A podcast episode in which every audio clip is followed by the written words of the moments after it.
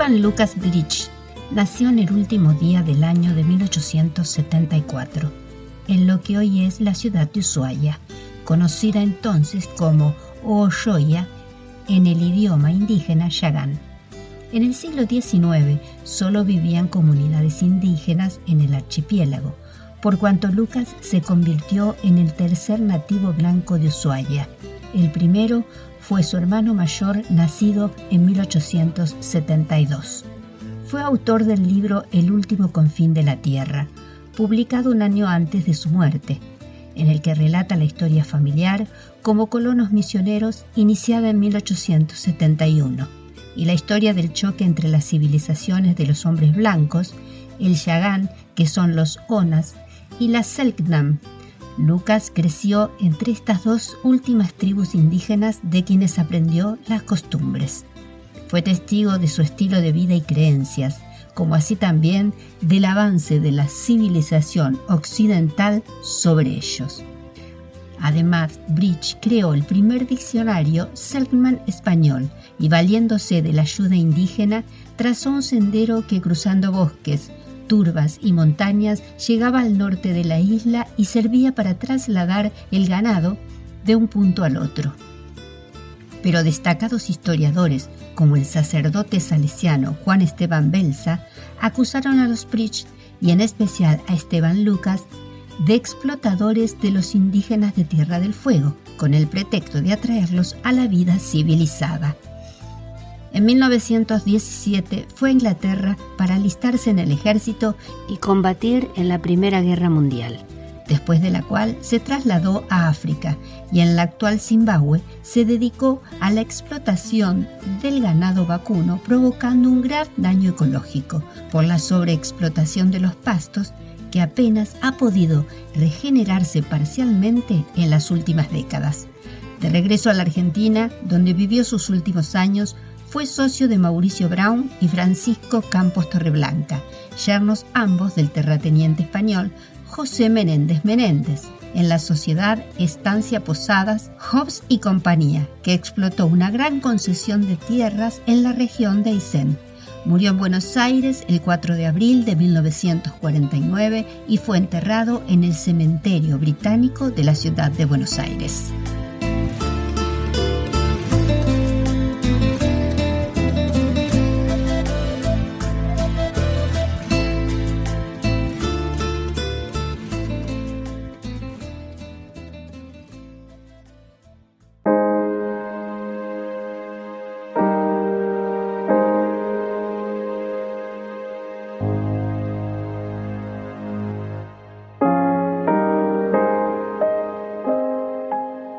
El barco Montecervantes de la compañía alemana sudamericana zarpó del puerto de Hamburgo en Alemania a fines de 1929.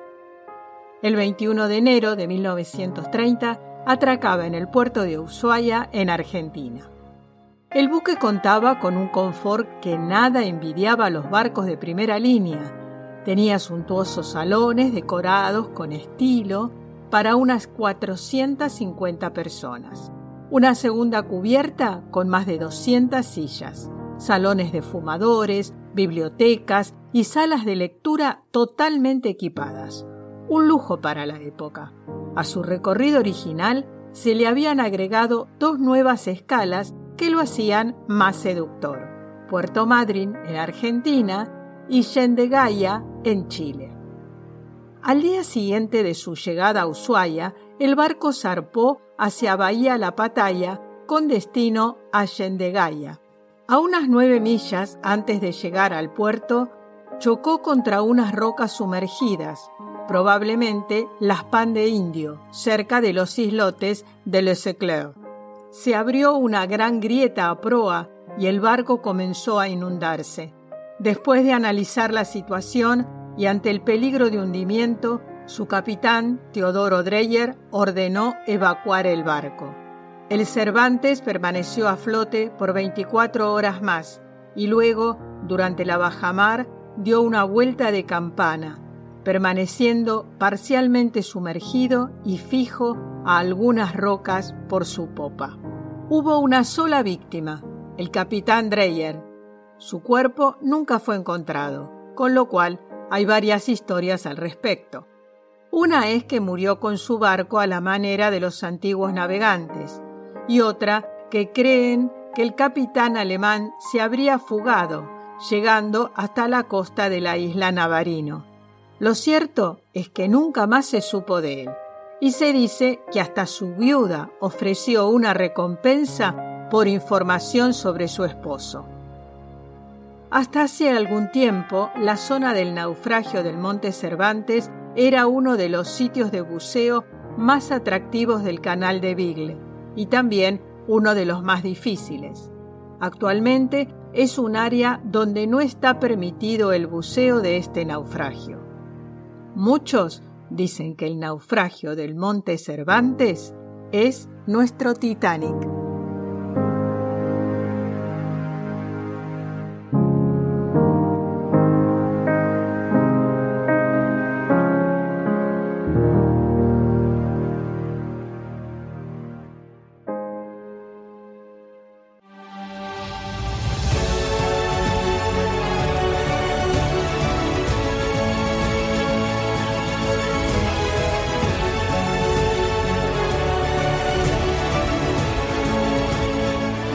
Tierra del Fuego cuenta con escudo propio recién desde el año 1992.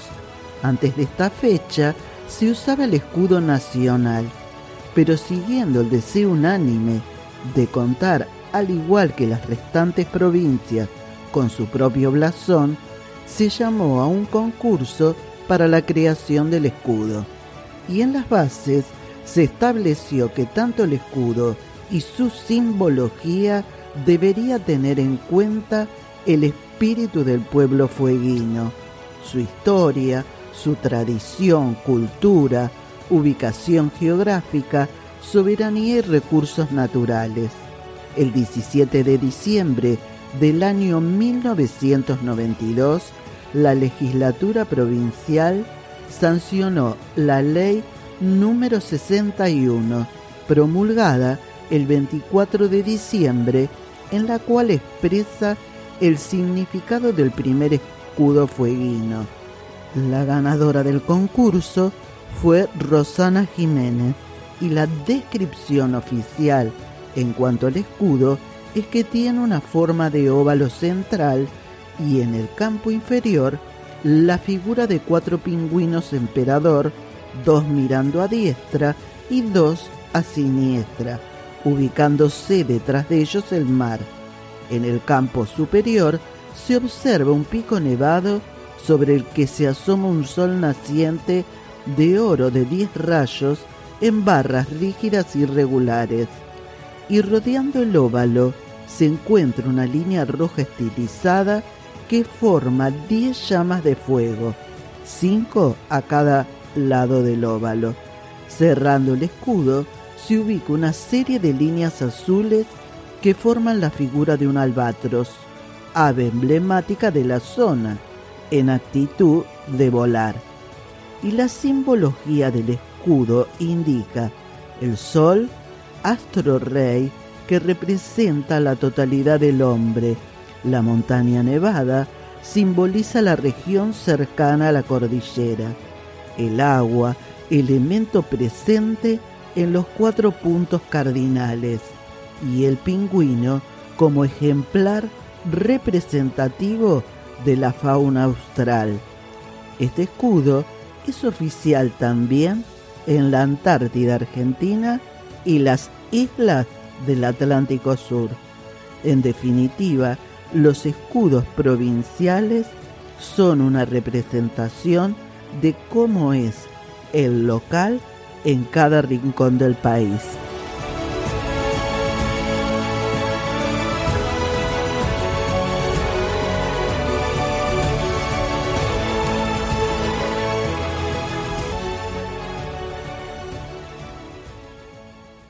Argentina, un recorrido por sus historias, te espera la próxima semana con un nuevo episodio. Suscríbete.